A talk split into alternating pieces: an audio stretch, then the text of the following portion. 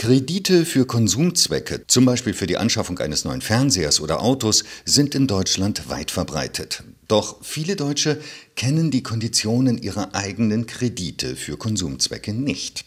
Das ist das Ergebnis einer Studie des Deutschen Instituts für Wirtschaftsforschung DIW Berlin, die am 14. September 2022 veröffentlicht wurde. Was es damit auf sich hat, frage ich jetzt Jana Hamdan. Sie ist wissenschaftliche Mitarbeiterin in der Abteilung Weltwirtschaft am DIW Berlin und Mitautorin der Studie. Guten Tag, Frau Hamdan. Guten Tag. Frau Hamdan, Grundlage Ihrer Untersuchung zur Konsumverschuldung ist die Online-Befragung von 1011 Erwachsenen in Deutschland. Aus was für Personen bestand diese Gruppe und wie viele von ihnen haben denn tatsächlich Kreditschulden? Genau, wir haben diese Befragung über eine Internetplattform durchgeführt, die heißt Prolific. Und die Kriterien für diese Stichprobe waren, dass die Menschen in Deutschland wohnhaft sind und Deutsch sprechen. Ähm, die Daten sind super aktuell. Wir haben die Befragung jetzt gerade im Juli und August 2022 durchgeführt und ähm, hatten im Ergebnis gleich viele Männer und Frauen, die teilgenommen haben. Die waren allerdings etwas jünger und besser gebildet, ähm, aber nicht besser verdient als die durchschnittliche deutsche Bevölkerung. Was aber wichtig ist, dass diese Stichprobe eine ähnliche Verschuldung hat wie deutsche Haushalte es typischerweise haben. Das heißt in Bezug auf Konsumschulden, dass wir finden, dass 20 Prozent, also jeder Fünfte, ähm, Schulden für Konsumzwecke hat. Und ähm, das ist eben ähnlich wie in repräsentativen Studien. Wie hoch sind denn die durchschnittlichen Zinsen, die äh, die Befragten aus dieser Gruppe dann bezahlen?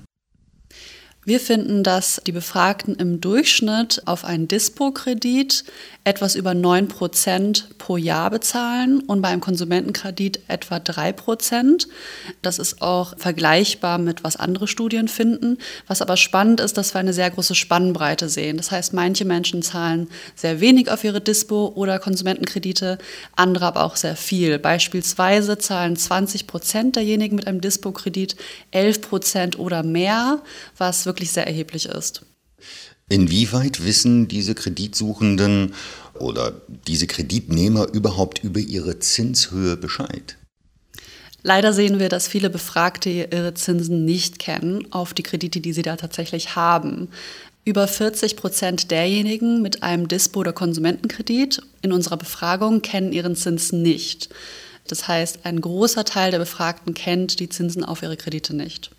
Wer sind denn diese Personen, äh, die ihren Zinssatz nicht kennen, aber trotzdem einen Kredit in Anspruch nehmen? Frauen kennen leider seltener ihre Zinsen als Männer. Der Unterschied ist auch ganz erheblich. Das heißt, über die Hälfte der Frauen kennt die Zinsen auf ihre Kredite nicht. Bei den Männern ist es nur ein Drittel. Wie ist das zu erklären, dass Frauen bei der Kenntnis von Kreditzinsen so viel schlechter abschneiden als Männer? Ein potenzieller Faktor, der sehr wahrscheinlich eine Ursache sein kann, ist finanzielle Bildung. Wir sehen, dass Frauen in unserer Befragung und auch, ähm, ja, es ist leider allgemein so, dass Frauen eine geringere Finanzbildung als Männer haben. Und äh, diese Finanzbildung korreliert eben sehr stark mit Kreditwissen. Hat denn die finanzielle Bildung auch einen Einfluss darauf, wie häufig ein Konsumkredit in Anspruch genommen wird. Oder anders gefragt, nehmen Personen mit einer geringeren finanziellen Bildung häufiger einen Konsumkredit oder einen Kredit im Allgemeinen auf? Nein, das ist nicht der Fall. Also finanzielle Bildung erhöht oder senkt nicht die Wahrscheinlichkeit, einen Konsumkredit aufzunehmen. Wir finden aber, wie gesagt, diesen Zusammenhang mit Zinswissen und das kann ja auch letztendlich ein Risikofaktor sein für eine Überschuldung. Es ist ja auch pauschal nichts unbedingt Schlechtes, einen Konsumkredit zu haben, solange dieser ordnungsgemäß zurückgezahlt werden kann. Und dafür ist es sicherlich wichtig, sich mit den Konditionen auszukennen. Damit man sich mit den Konditionen auskennt, muss man auch über diese Konditionen informiert werden. Und das geschieht in völlig unterschiedlicher Art und Weise. Wie beeinflusst denn die Darstellung der Kreditkosten die Entscheidung einer Kreditaufnahme?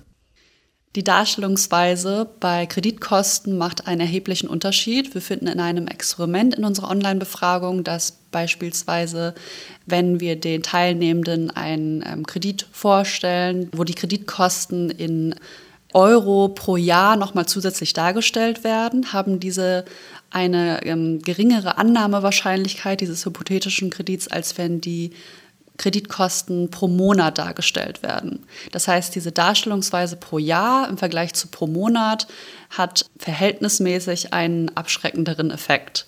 Ähm, wahrscheinlich, weil die Kreditkosten als höher wahrgenommen werden, obwohl sie ja letztendlich gleich sind. Frau Hamdan, welches Ihrer Ergebnisse hat Sie denn am meisten überrascht? Also es hat mich schon überrascht, dass äh, die Darstellung von absoluten Kreditkosten die Annahme hier erhöht hat im Vergleich zu einer Darstellung von Kreditkosten nur in Prozent.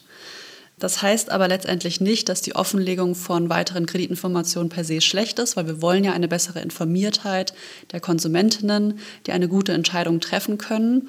Und ähm, ja, wenn man jetzt wirklich in die Regulierung dann schaut, perspektivisch, ist unser Experiment natürlich eine sehr, ja, erstmal einfache Herangehensweise, eine Idee zu bekommen, wie Menschen beeinflussbar sind und wie sie reagieren. Aber da muss man dann nochmal konkret genau hinsehen, was man dann letztendlich umsetzt an Regulierungs- und Offenlegungspflichten.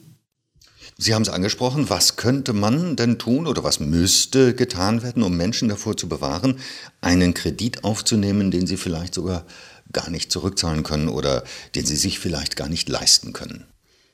Zunächst einmal schlussfolgern wir aus unserer Studie, dass es wichtig ist, ähm, mehr bei Finanzbildung zu tun, weil dies wahrscheinlich das Zinswissen der Menschen steigern kann. Und insbesondere bei Frauen sollte mehr bei Finanzbildung getan werden.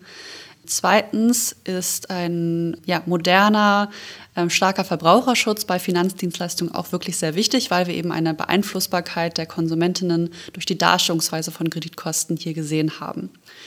Gerade bei Dispo-Krediten sehen wir Potenzial für mehr Regulierung, weil hier aktuell noch sehr wenig gemacht wird. Frau Hamdan, haben Sie ganz herzlichen Dank fürs Gespräch. Gerne.